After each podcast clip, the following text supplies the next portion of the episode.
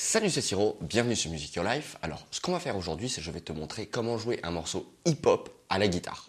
Alors il s'agit en plus d'un groove qui est hyper connu puisqu'il s'agit du morceau Still Dre de Dr Dre et tu vas voir c'est super super cool à jouer à la guitare.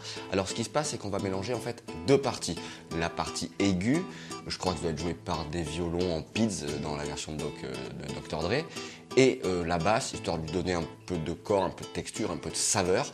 Euh, et, voilà, je vais t'expliquer ces deux parties, euh, comment ça fonctionne. Et tu les trouveras euh, en lien dans la description de cette vidéo, comme la précédente vidéo, en fait, que tu peux trouver ici en cliquant sur le i comme info. Voilà, enfin maintenant, quand je pourrai, je mettrai les partitions en lien directement sous la vidéo. Alors, dans l'original, la guitare, elle joue pas du tout ça. Je sais même plus si y a une guitare d'ailleurs. Et en fait, c'est vachement, vachement sympa à jouer à la guitare. C'est pas super difficile. Le grand débutant, vous pourriez y arriver. Il y a un petit travail de dissociation à faire entre la partie aiguë de l'accord et la basse. Et, euh, voilà. Et en fait, c'est un truc que je me suis rendu compte, je le joue souvent quand je teste une gratte ou quoi, et ça fonctionne vachement. Les gens sont assez interpellés.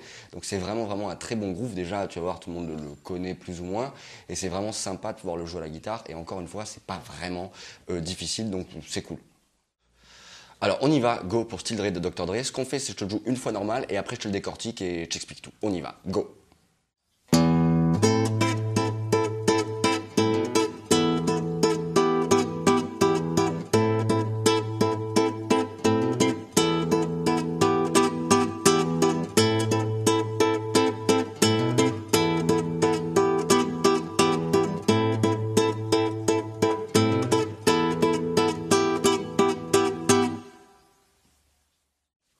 encore une fois, ce morceau, t'es pas tenu forcément de le jouer sur une guitare classique ou une guitare flamenca, ça fonctionne très très bien sur une guitare électrique.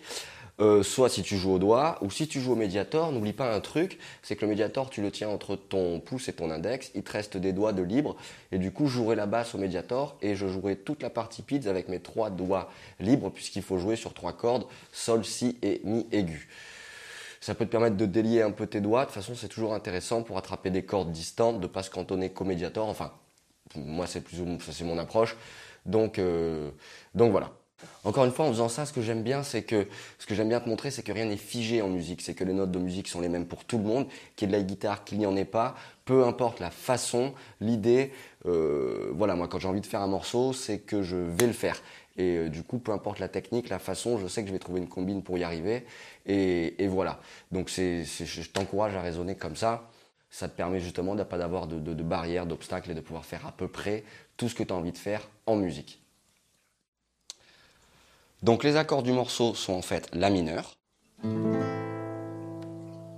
Donc La mineur, on a ensuite Mi sus 4. C'est comme un Mi mineur mais avec le petit doigt sur la corde de Sol ici en case 2. Donc tu as trois doigts dans une même case sur les cordes de La, Ré et Sol. Et le dernier accord, c'est Mi mineur. Ce qui nous fait ça.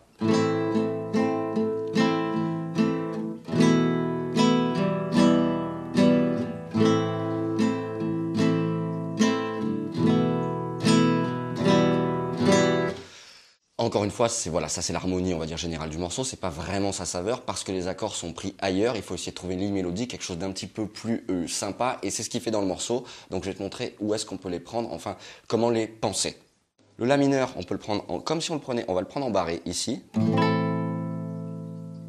On verra ensuite au niveau de la main droite qu'on joue pas toutes les cordes, donc on n'a pas besoin de poser tous les doigts, mais il faut le penser comme ça.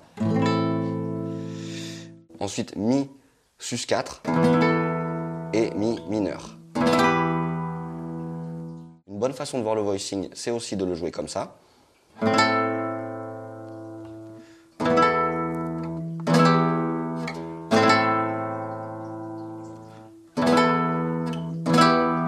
Mais moi, pour ma part, je le joue là. Donc pour les notes aiguës, en fait, je les joue là. Je vais te le montrer avec le doigté. Le doigté, en fait, il va permettre d'incorporer les basses.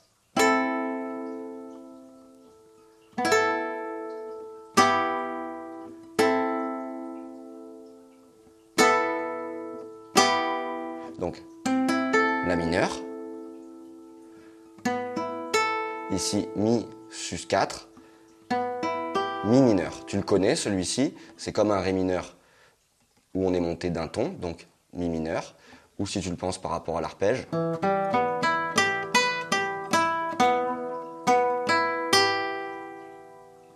La partie purement PIDS, elle fait ça.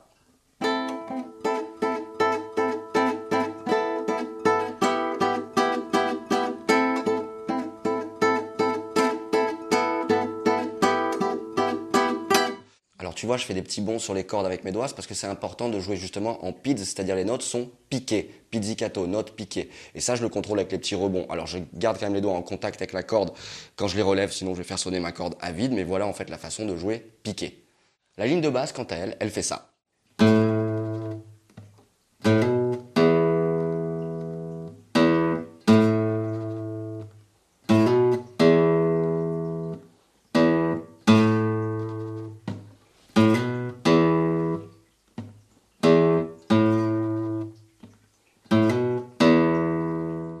Alors on va voir ce que ça donne si j'essaie de mélanger les deux lentement dans un premier temps.